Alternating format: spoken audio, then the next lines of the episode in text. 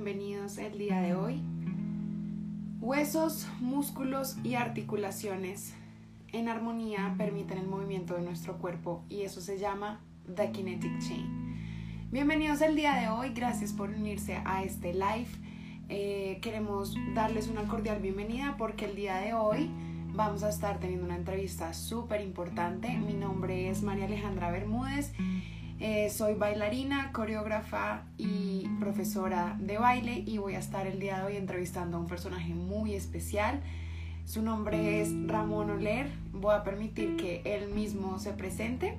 Eh, Ramón es una persona súper especial, es un coreógrafo español que vamos a tener el día de hoy en The Kinetic Chain. Eh, this is a space for dance, choreography, and classic queer performance from a modern point of view created by the Sunset Art Foundation, an art and dance nonprofit organization creating spaces and opportunities for future artists. Entonces, sin más preámbulos, a Ramón eh, para que él se presente y nos cuente un poco de sus experiencias, de su carrera y nos dé muchos tips.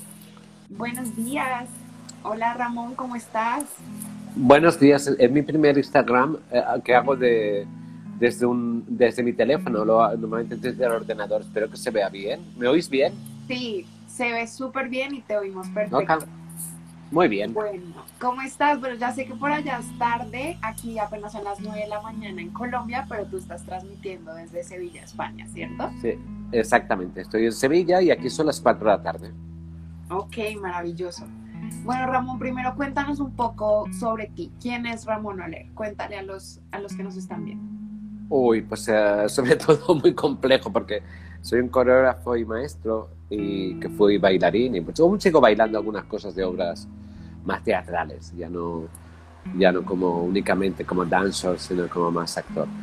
Que fue eh, mis, principios, siempre eh, yo empecé desde niño en el teatro y después me convertí en bailarín porque siempre estuve cercano al mundo de la danza y, y a partir de ahí me convertí en, eh, en coreógrafo, maestro y ahora pues eh, imparto más seminarios y hago coreografías externas. Durante 38 años tuve una compañía fija, estable y ahora estoy más por proyectos, por cosas más, uh, más nuevas porque todo cambia y sobre todo este es mi, mi gran uh, cosa en este momento, es hacer proyectos diferentes y ver gente que está implicada desde la juventud y desde sus nuevas maneras de ver el mundo de la danza, creando, porque la creación es una cosa activa, viva, y en la cual siempre he creído.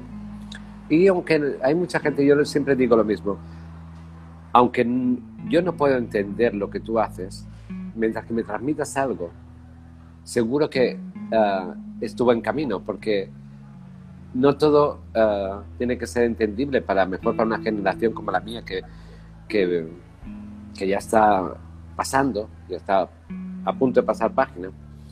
Claro, la gente que, viene con nuevas eh, ideas y con todo, a mí me aporta mucho y eso es lo que más me gusta, ¿no?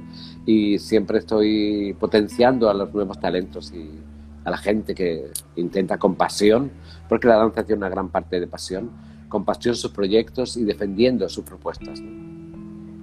y Ramón Oyer sigue complejo. claro, no lo dudo, por supuesto, como cualquier artista. Y bueno, para ti, ¿qué es la danza? Si nos pudieras describir en pocas palabras, ¿qué significa la danza para ti? Para mí, mira, la, la palabra más bonita que te puedo poner es respirar. Respirar. Para mí, la danza es mi oxígeno, mi respiración diaria entonces eh, es algo en, lo cual eh, la entiendo como algo tan simple como respirar, que uno, no es consciente pero respira. Y, para mí la danza forma parte de, mi mundo, de mi vida y, de mi espíritu como soy. ¿no? Entonces yo pienso que la danza es libre y muy múltiple. Eh, tiene muchas multis formas de expresarse. ¿no? Se expresa por, por diferentes maneras y vías. ¿no? Me encanta una danza más lúdica, me encanta una danza que, tiene más eh, mensaje, la que simplemente te, evoca o las que simplemente te dan ganas de estar bailando como ellos, que eso es lo que más me, me encanta. Qué linda descripción, Ramón. Y quisiera preguntarte cómo surgió en ti ese interés por la danza. Cuéntanos un poco cómo de tu juventud bueno, y cómo empezaste. Pues mira, yo en mi infancia uh, tuve una luxación de, de cuando yo tenía 11 años. Entonces, uh, a los 11 años, claro, eso es fuerte. Mm, y, fue una, una, cosa que en mi infancia, entonces uh, los doctores y todo vieron como posibilidad pues de que podía empezar a hacer danza para fortalecer los músculos. Yo soy hiperlaxo, entonces al tener uh, estas cosas pues era un poco...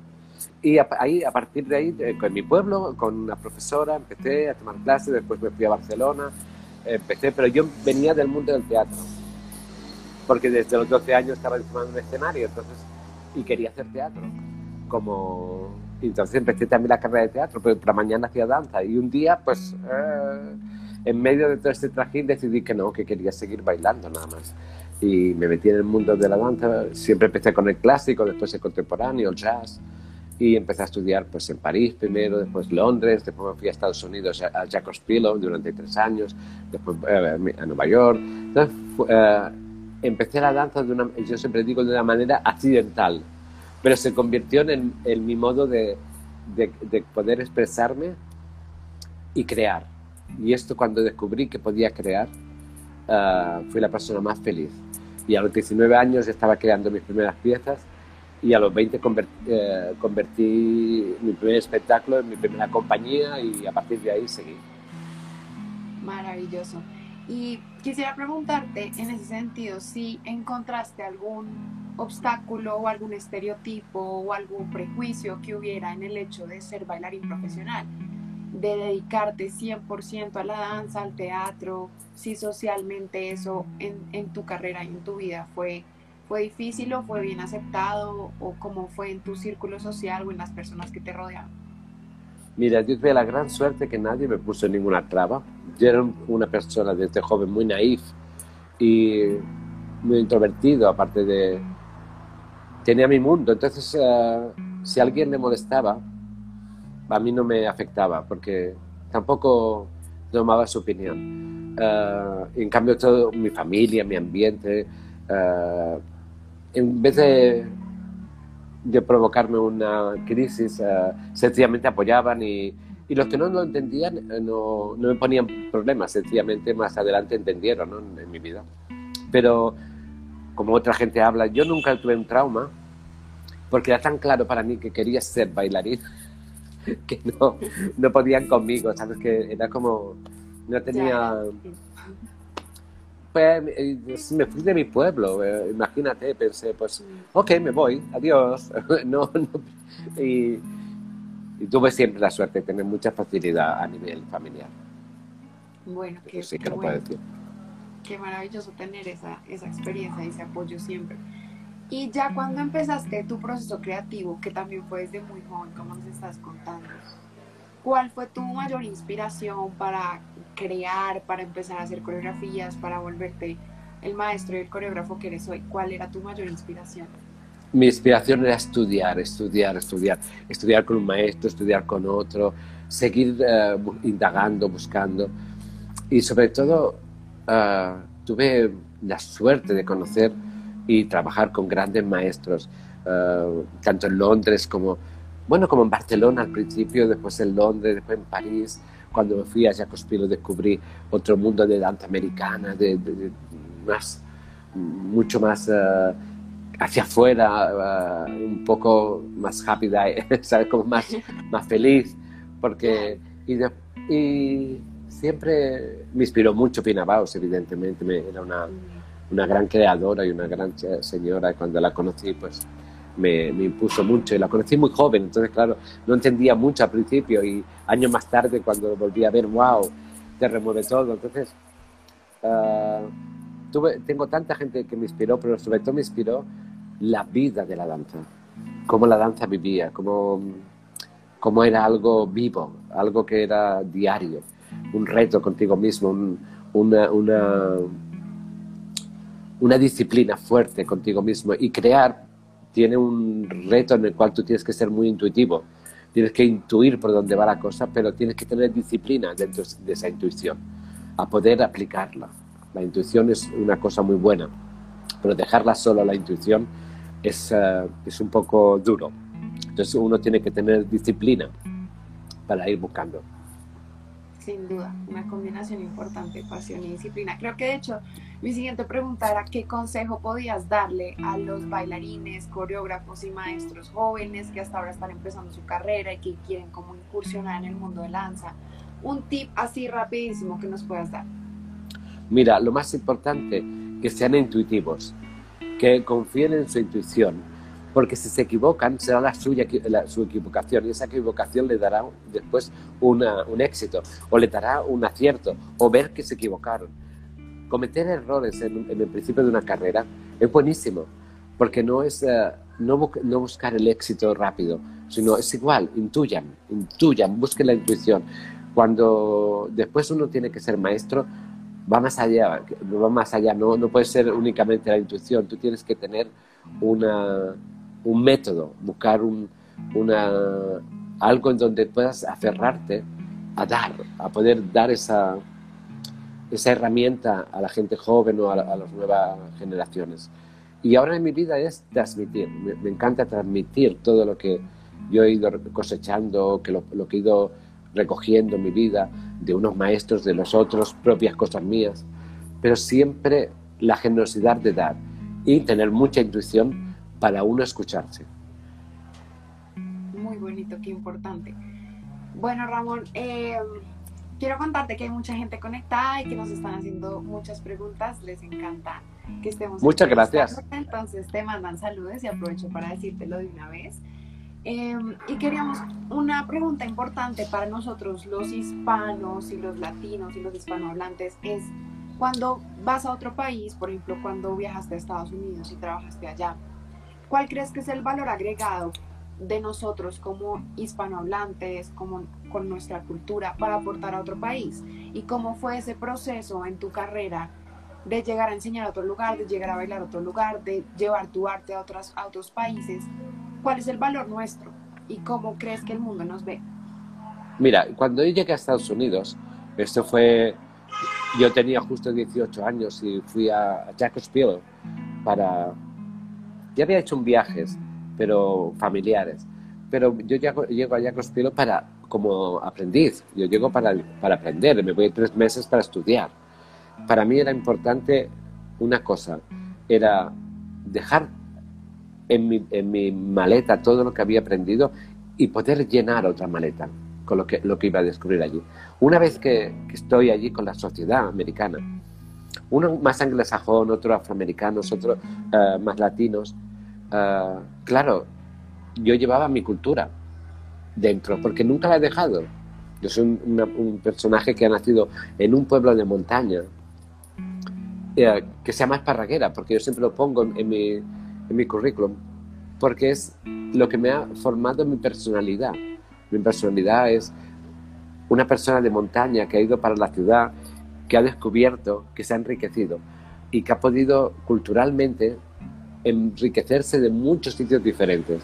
Entonces, cuando yo voy a Estados Unidos a trabajar, cuando ya, ya vuelvo, en este momento uh, que yo voy a Jacobsville hay como una compañía que se llama Josh Triller, que era más afroamericana, y que ellos me proponen de trabajar. Entonces yo, bueno, uh, en ese momento no lo quiero coger porque todavía estoy muy ávido para aprender. Entonces quería aprender, no quería bailar en una compañía con, un, con unos horarios de, y yo quería hacer mis clases. Y siempre fui una persona que me adapté mi currículum. No quería que nadie lo hiciera, quería hacer mi propio currículum. Pero en ese momento, lo que hablabas de la cultura, ¿no? yo me encuentro muy bien acogido en Estados Unidos por una comunidad más hispana otra comunidad más anglosajona, otra más afroamericana. Pues claro, yo me voy a trabajar con ballet hispánico. ¿Qué pasa con ballet hispánico? Es toda la cultura de, de hispana. Veo que la ciudad acepta tan bien a los hispanos. Conozco tanto uh, a Nueva York de, desde la parte del ballet hispánico de su directora Tina Ramírez, uh, un gran personaje y una gran eh, persona que ha aportado tanto, tanto para la comunidad hispana y para tanto puertorriqueña como más de, más de, todo, uh, toda América. Y me gustó mucho poder entrar de esa manera. ¿no? Entonces yo hacía mis coreografías con, con orígenes míos, porque siempre he trabajado mis orígenes, entonces con orígenes mezclados con, con, uh, con España, con orígenes culturales, más venidos de, a mejor del flamenco, más, venidos de, otra región, porque yo pertenezco a una región que es, es Cataluña, pero mi mamá es, eh, es de descendencia uh, andaluza, entonces claro, tengo una mezcla en ese sentido, pero siempre me, me, eh, me, vi muy bien acogido. Entonces, yo pienso que la comunidad hispana en Estados Unidos, por ejemplo, uh, es muy potente, es muy grande, pero sigue todavía teniendo que no luchar, pero sí intentar uh, tener una unidad, tener un, una cara, porque es muy importante y muy rico ver al hispano, que es también forma parte de, de, América. Y entonces, claro, porque si no, era como aquello de que en mi, en mi época de estudiante decían América. Y, entonces, y decían, no, Estados Unidos es América. Y, perdonen, pero no, Estados Unidos no, es América. es una parte pequeñita de América, es una parte. Pero, pero tengo que decir que trabajar en Estados Unidos, uh, he trabajado con, con eh, gran, gran, parte con, con, el, uh, con la comunidad hispana, pero otra gran parte con, cuando hacía Broadway o cuando he hecho musicales como The Men of La Mancha, pues ha sido musical con todo tipo de, de derivados, ¿no? Porque como es Estados Unidos, Estados Unidos es una mezcla.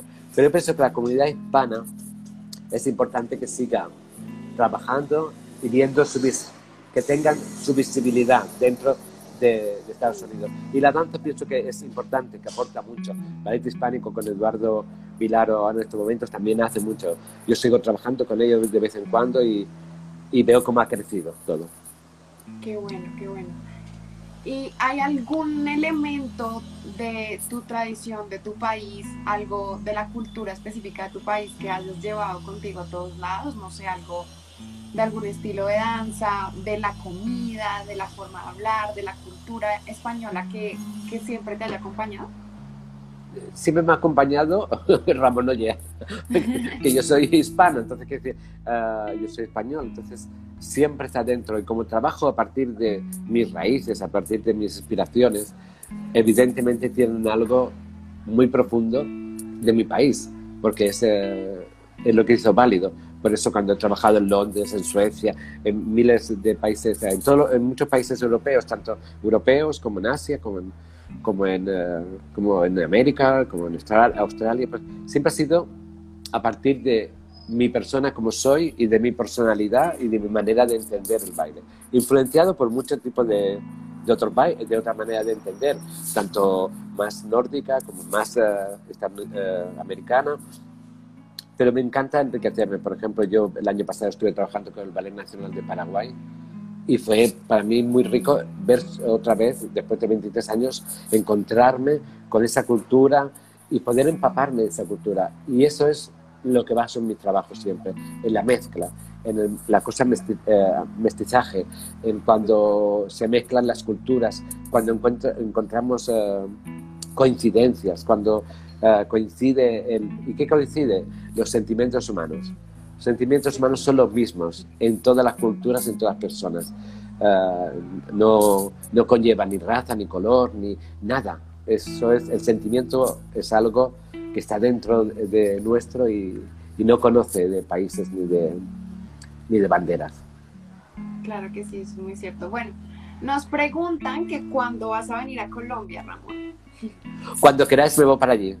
Es un país que lo es un país que tengo, como diría, uh, en mi agenda para ponerlo, porque uh, he ido a Colombia como turista y he estado en Colombia tengo muchos amigos eh, bailarines eh, colombianos que han he trabajado con ellos, pero nunca en Colombia.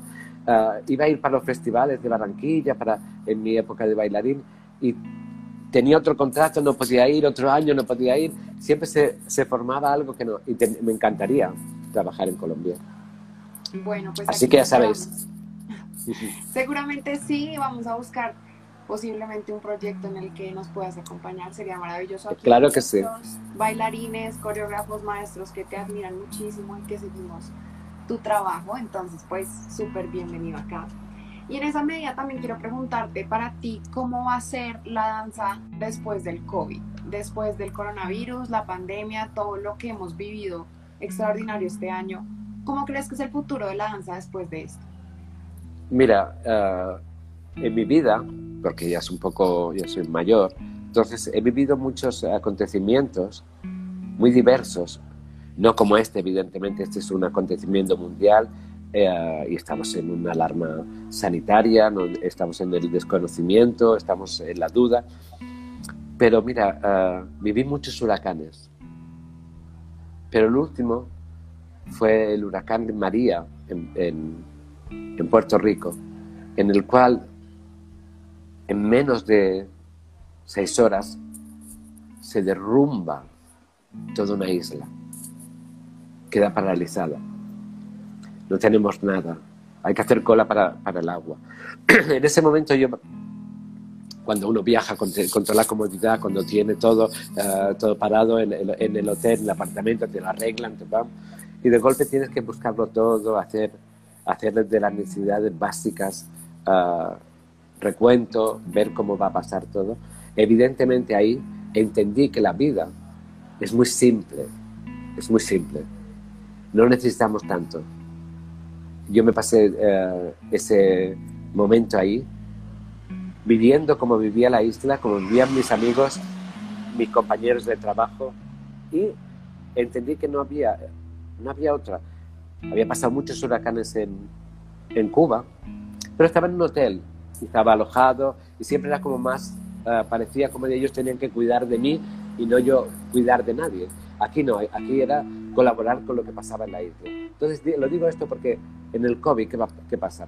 Evidentemente, para cada generación es diferente. Para una generación joven como tú, para vosotros, uh, el COVID va a ser un periodo de dos años, dos años y medio, tres, en el cual vais, se vais a tener que regenerar. Uh, la necesidad os hará buscar mucho. La precariedad os hará buscar la, la, la cosa más sublime y la cosa más importante para poder hacer. La pasión por, la creación, por el baile, va a continuar. Y es un, parón en el cual hay que reflexionar, hay que buscar y hay que tener esperanza, esperanza.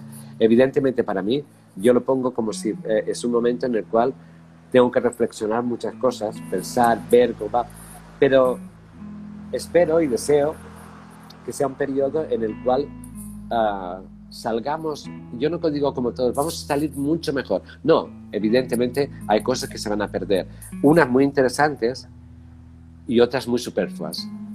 Entonces, todos los acontecimientos uh, tienen esto, que perderemos cosas buenas y cosas malas, y ganaremos cosas buenas y, por desgracia, alguna mala. Entonces, uh, yo no quiero dejarme dominar por la noticia fácil. ¡Wow! El COVID, el COVID. No, bueno, tenemos que tener precaución, eh, seguir con las mascarillas, con los geles, hasta que nos viene otra, otra, otra máxima, tener una distancia. Pero mira, yo sigo dando clases con la distancia social, con mi mascarilla, claro. y wow, veo cosas uh, brutales y la gente sigue con su pasión. Hombre, no le veo la, le veo la mitad de la cara, entonces uh, la expresión de los ojos me dice mucho pero pienso que para los jóvenes tenéis que estar preparados para ese día que, que dicen, you go for the performance. Tú vas para actuar. Tienlo, prepárate. ¿Ves? Porque no, no es... Uh, no va a ser nada más que un periodo corto, espero.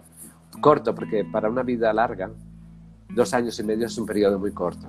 Claro. Cuando ya se, se, es más mayor, claro, es, eh, para mí yo pienso mucho en la gente mayor la gente que tiene ya 70 años, 80 años, que están en el final de su vida y claro, quedarse encerrados en casa parece como haberlos olvidado. ¿no? Pero bueno, tenemos que tener precaución. Y seguro que del COVID habrán creaciones muy bestias, muy fuertes, y otras muy superfluas como siempre. Habrá bueno y malo. Eso no va a cambiar seguramente.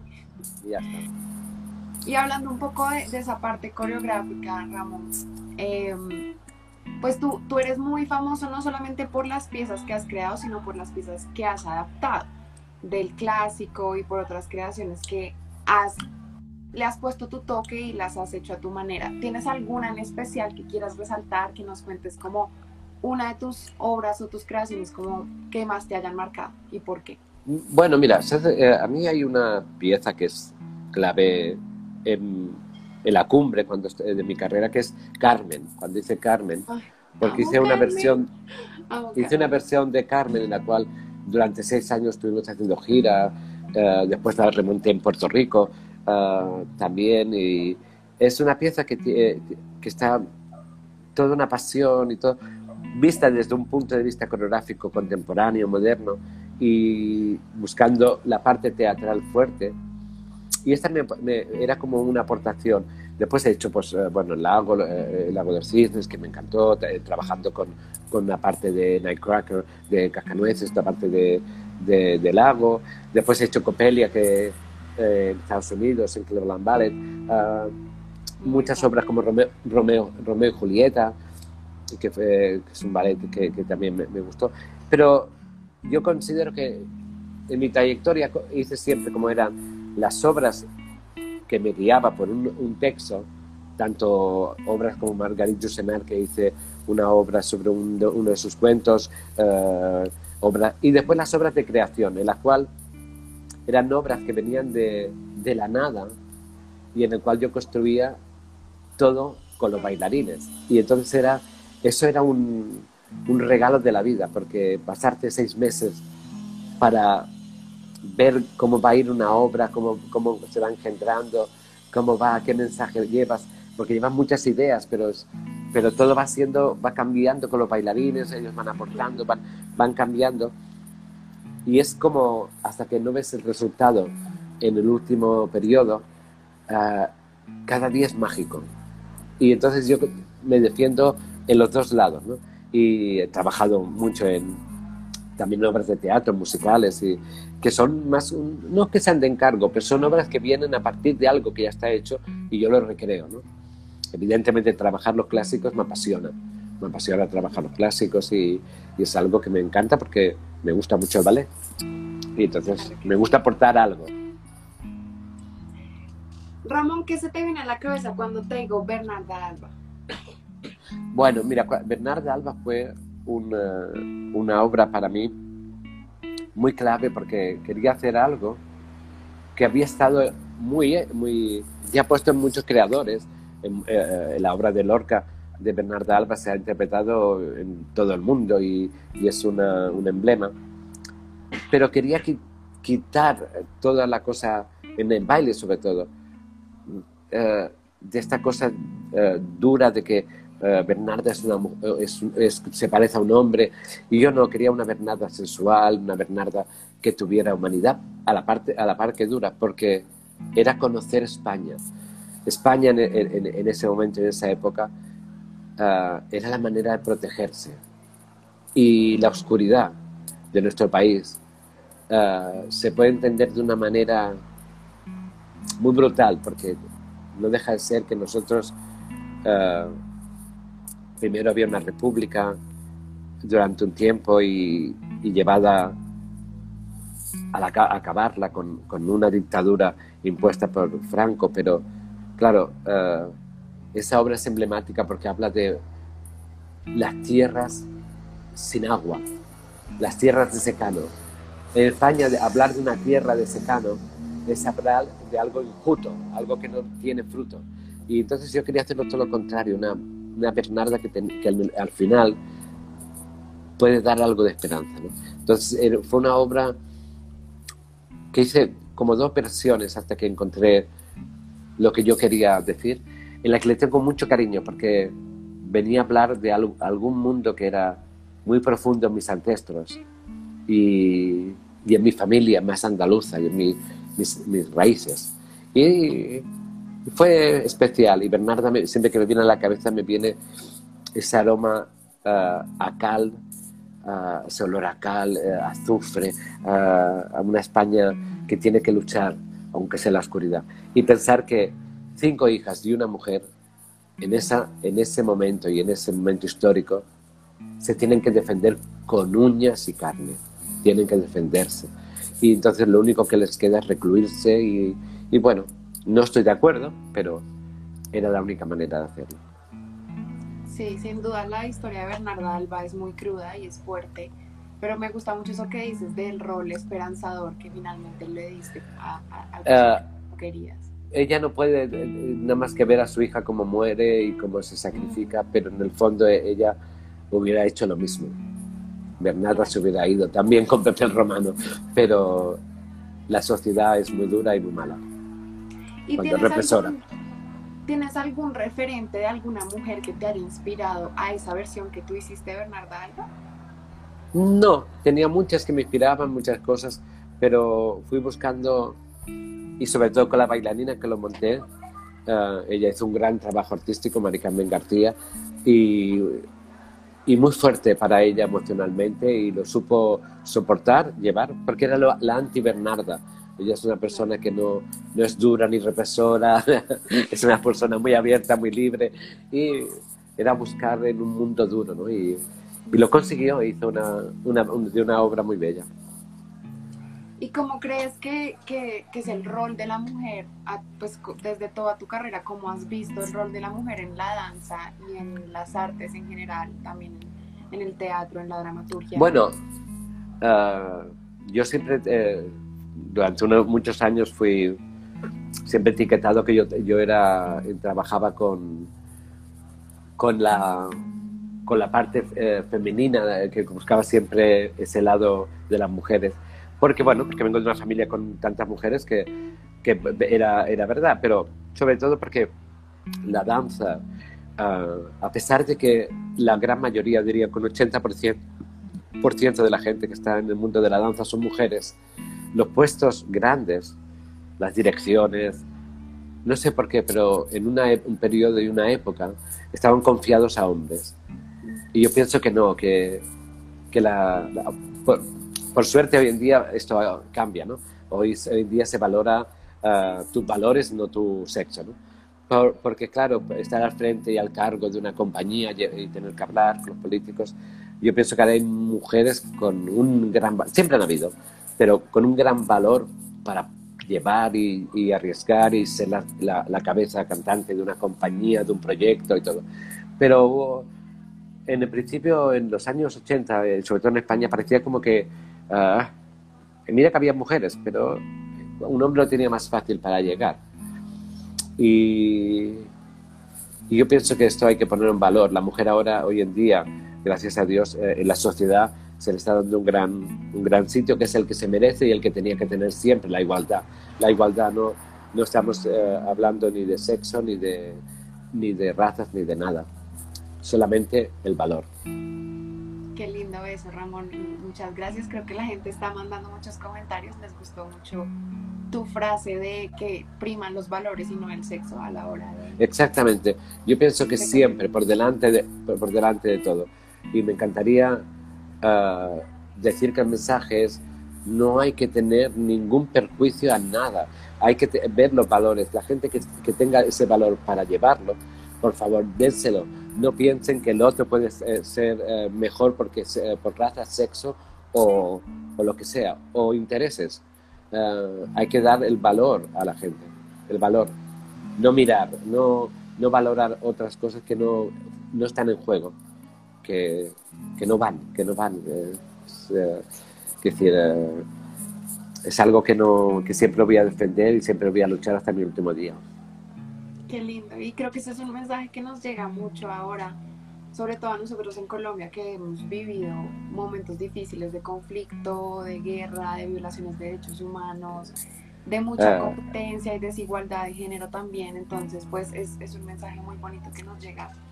Eh, sí, pero yo tengo que decir que eh, tengo que decir esto porque, uh, sabes, eh, me encanta porque hoy en día se empiezan a valorar todos los en todos los países, a, a, ver más respeto, pero siempre es como de cara afuera, ¿no? Es, como yo digo, es un gran anuncio que van a respetar la mujer, que van a hacer pero el respeto no viene por ese sitio. El respeto viene en la intimidad, en tu soledad, cuando vas por la calle, cuando estás. El respeto viene ahí, se tiene que hacer eh, usual.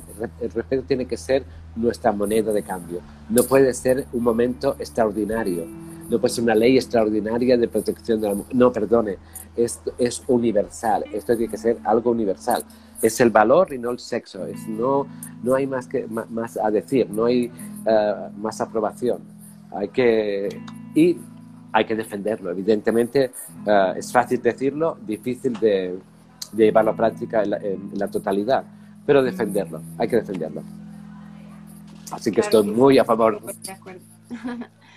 qué bueno, qué bueno, Ramón, y gracias por ese mensaje tan bonito. Bueno, para ya ir concluyendo, quiero preguntarte qué viene hacia futuro para Ramón, cuáles son tus proyectos, en qué estás trabajando ahorita y qué se viene para los próximos meses, para los próximos años, qué están tus planes. Mira, pues cuando, ahora que hablamos, eh, antes hablábamos de lo del confinamiento, ah, yo estaba transitando entre Puerto Rico y irme para, para Nueva York porque iba a trabajar con Ballet Hispánico para la presentación de la temporada de Joyce. Entonces, eh, un tal día como 13 de marzo, yo estaba en Puerto Rico, eh, iba a viajar la, la, siguiente semana para Nueva York, o la otra, en un par de, semanas, y ese 13 de mayo empezamos a, a marzo, empezamos a saber que, tenemos que cerrar la escuela donde yo estaba enseñando, que no se sabía el 14, y el 14 de mayo todo se tiene que paralizar. Unos dicen para 15 días, otros viéndolo más negro, ya sabemos que no, o con más intuición, sabemos que eso no va a ser 15 días, que esperemos que no sean 15 meses de, para, de estar confinados. Uh, y entonces una mañana empecé un email, el otro, y empezaban todos los contratos para el 2020 y 2021 a estar en duda. Dos semanas más tarde empiezan a aplazarse. Dos semanas más tarde empiezan a cancelarse. Y un día, pues digo, wow, my planning. Eh, tengo mi planning eh, eh, de estar full a estar con nada. Entonces dije, bueno, pues tienes que planificar algo nuevo. Tienes que dejar el planning abierto, empezar a enseñar con las posibilidades que tú puedas cuando llegues a España o a Europa. Me tenía que ir para Belgrado. Al llegar aquí a España pensaba que me iba, me iba a este curso a Belgrado, pero se cierra la frontera de Belgrado y me, me envían un mensaje de que es una escuela oficial que tampoco voy a poder ir en el 2020-2021 a la escuela de Belgrado. Entonces digo, tranquilo. Yo empecé a enseñar en, en, en Cataluña las escuelas pequeñas con grupitos muy reducidos y eso me, me, dio mucha esperanza. Pensé, bueno, ahora, hoy en, hoy en día el planning tuyo es próximo día, próxima semana, próximo mes, cómo va a ir todo y planificarlo aquí. Entonces, mi futuro ahora eh, quiero crear un espectáculo aquí en España. Después me encantaría volver para Estados Unidos a, a, trabajar con Los Ángeles, volver a Puerto Rico, que adoro, mi gente de Puerto Rico y, y esos uh, alumnos y, esa escuela de Performing Arts de Waldo González, que, que ellos dan el corazón entero por, por, por, sus alumnos. Pero pienso, bueno, veremos cómo va todas las situaciones y cómo va, cómo va el mundo para, para llevarlo. Pero sobre todo hay que dejarse guiar por las medidas que están plasmando, intuir qué es lo que puedes hacer y planificar lo justo planificar el trabajo día a día, cómo, cómo va a. Grandes planes de futuro, uh, hay, que, hay que esperarse un tiempo, porque, pero hay que hacerlos, porque no hay que perder el planning de, del futuro. Yo me, eh, ya estoy soñando con el 2022 para ir a, otra vez a Estados Unidos, crear, crear algo en Los Ángeles con Nicolás. Uh, no seguir, eh, seguir en hablando. Colombia. También ir a Colombia. Claro que sí. Pero, y, y he dejado, por ejemplo, de ir a, a, Paraguay este año que quería volver y tengo ganas de volver porque adoro, adoro también esa gente y ese, ese mundo que me aportan. Eso, lo que más eh, eh, extraño, viajar. Eso sí, porque claro, uh, me pasaba el año viajando, buscando sitios uh, diferentes para enseñar, para, para poder aportar algo, montar. O, y ahora, bueno, ahora es un, una transición hacerlo en, en, tu barrio, en, en, tu región, en tu ciudad y descubrir cosas que tenías muy cerca que eran maravillosas y que como ir, querías ir fuera, pues no las veías. Claro, que sí. Bueno, Ramón, unas preguntas súper veloces. Un bailarín, un coreógrafo y un actor que te inspiren. Wow, mira, de actores que me inspiren, que no, no vais a conocer Fernando Cayo. Fernando Cayo es un actor español que me inspira muchísimo eh, y me gusta cómo, cómo afronta cada, cada obra teatral o cada serie o cada película. Después el que conoceréis, pues, eh, Javier Bardem, porque me, me, entusiasma como, como él cambia y se, y se transforma en el personaje. Un coreógrafo, mira, tengo siempre algo que agradecer en mi vida, que es uh, en un momento que estaba ya deprimido, empecé a descubrir el mundo de Matsek y Matsek para mí es un coreógrafo muy cercano, evidentemente adoro a Jerry Killian, a, a Marta Graham, a José Limón, pero me encanta, me encanta. Entonces me, me has dicho una, un espectáculo. Un actor, bailarín y coreógrafo. Nos falta un bailarín o bailarín. Bueno, bailarín, bailarín, pues tengo, tengo tantos que, me, que, que adoro verlo bailar. Eh, desde Julio Boca, yo qué sé, eh, puedo decirte muchos, muchos bailarines. Y gente Mira, hay un bailarín ahora joven en Nueva York que se llama Alexander Barranco. Adoro verlo bailar. Me recuerda, me transmite, me da. Porque hablar de estrellas, todos vamos a hablar de lo mismo, que si Paris que Mira, prefiero hablar de jóvenes, aunque, aunque, no, aunque no son conocidos todavía, pero ya serán conocidos. Y cada día que veo bailar a la gente, o bailarinas, bailarinas maravillosas que, que veo, que, que suben y que pienso, wow, un día de, de, estos ellas van a ir delante. Por eso hablo de, de Alexandro Barranco, porque, wow, lo, lo, lo, de recuerdo en mis, eh, en mis primeras eh, cosas que hice con él, después de verlo, cada vez que lo, que lo he visto es un avance como artista grandioso, avanzar. Y eso es lo que pido siempre a, a mis estudiantes, avanzar, estudiar, pero indagar en vosotros, buscar, aunque no se entiendan ahora, mañana se entenderán, no, no, importa, no importa, el éxito rápido uh, también se va muy rápido. Lo que es, uh, como dices, encender una cerilla es muy fácil, pero aguantarle, mantenerla, cuidado, porque la cerilla se acaba, la madera es muy corta. Entonces, es mejor tener las ascuas que vayan ahí calentando y un día el fuego va a ir y va, y va a trepar, pero hay que mantenerlo. Claro que sí. Bueno, pues Ramón, muchas gracias. Se nos está acabando el tiempo. No sé si nos quieras dejar con algún mensaje final para todos los, los que nos vieron el día de hoy, sobre todo para los bailarines, eh, para los artistas que te han visto en esta entrevista. Y no sé si nos quieras dejar un mensaje final.